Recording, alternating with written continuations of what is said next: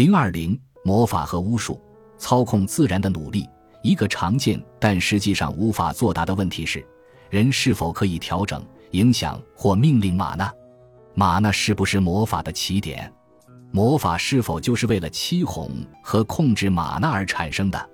世界上第一个社会人类学讲座教授布罗尼斯拉夫·马林诺夫斯基认为确实如此。一百多年前，他写道：“科学基于自然力的概念，魔法则源于一种神秘的非人力量。一些美拉尼西亚人称之为玛纳。但凡魔法盛行之地，这一观念都可谓普遍。早期人类如此亲密地理解自然，他们能够看到一切如何相互联系。”任何事物只要是系统性的，就可以通过控制其任意部分来对其进行改变。在试图操控自然的努力中，魔法是人类发明的最古老也是最持久的方法。根据二十世纪早期人类学的两位领军人物的说法，最早期的科学家都是魔法师。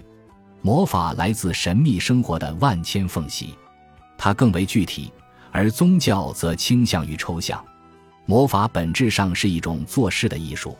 亨利·于贝尔和马瑟尔·莫斯是对的。魔法和科学属于一个统一体，这两者都旨在从智力上征服自然，以使其被人类控制。魔法的观念包含两个截然不同的思想：第一，结果可以来自感官无法感知但精神可以想象的原因；第二，精神可以调用并应用这些原因。人们可以通过接触不可见来获取力量，掌控可见。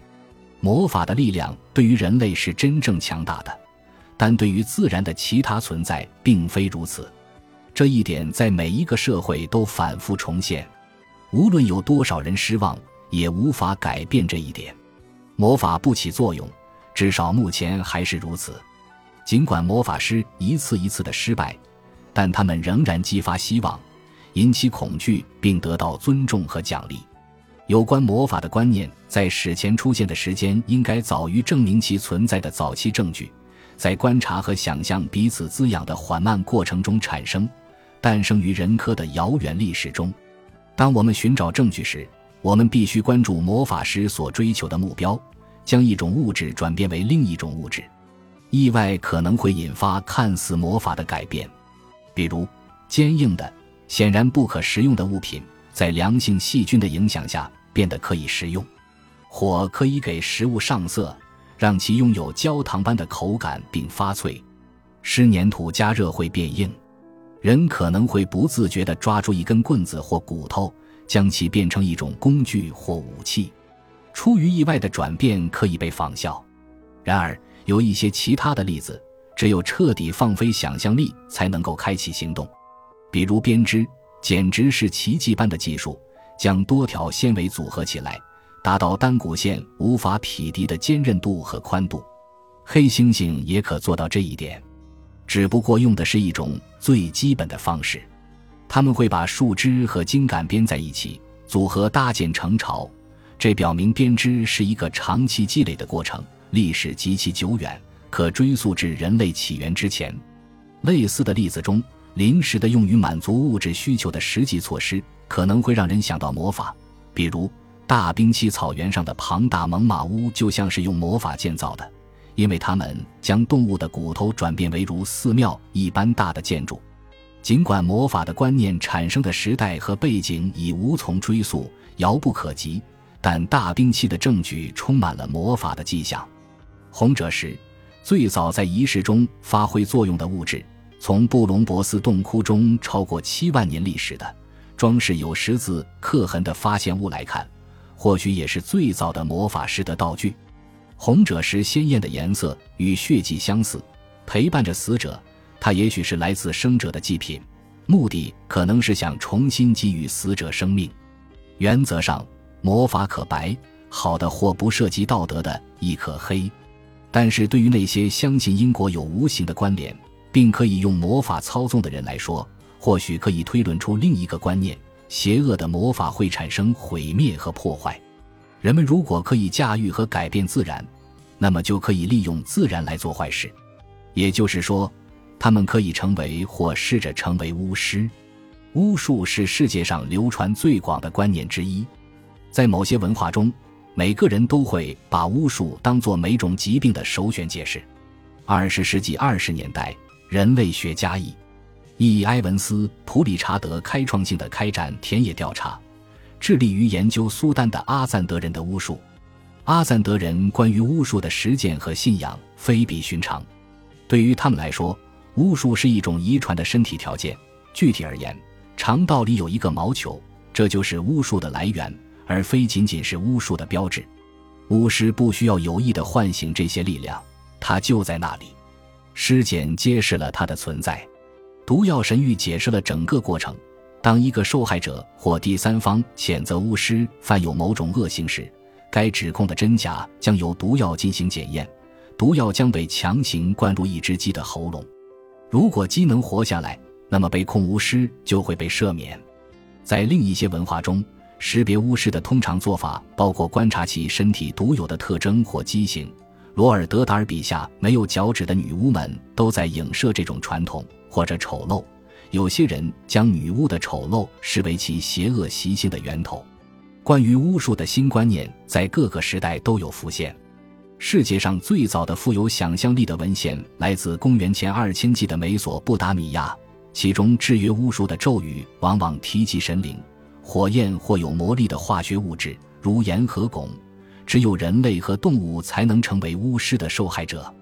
大地和天空可以免于遭殃。古罗马的女巫们，根据现存文献的描述，精通于挫败和阉割男性。在15世纪的欧洲，人们笃信是魔鬼的契约为女巫提供了所谓法力。当代学术将注意力从解释巫术转向解释为什么人类会相信巫术。有理论认为这是异教信仰的残留，还有理论认为这是社会控制的一种手段，亦或只是一种精神妄想。第一种理论几乎可以肯定是错误的。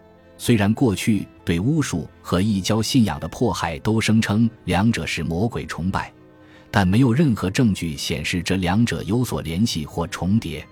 第二种理论的提出者是16世纪富有创造力且为人自负的瑞士医生帕拉塞尔苏斯，在16世纪六七十年代，荷兰医生约翰维尔发表了自认为是女巫的精神异常患者的病史。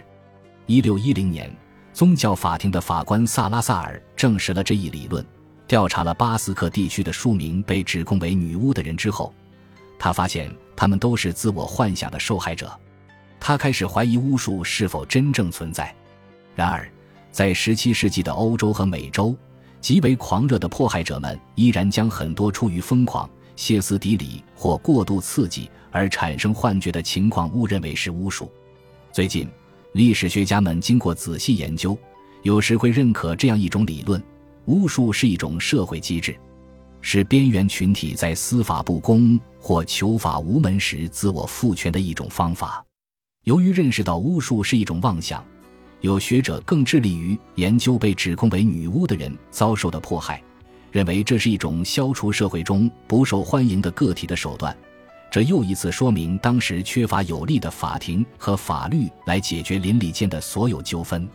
现代西方早期巫术的迫害在各地的分布情况支持了这样一种解释：在新教地区迫害非常强烈，但在西班牙则相对较少。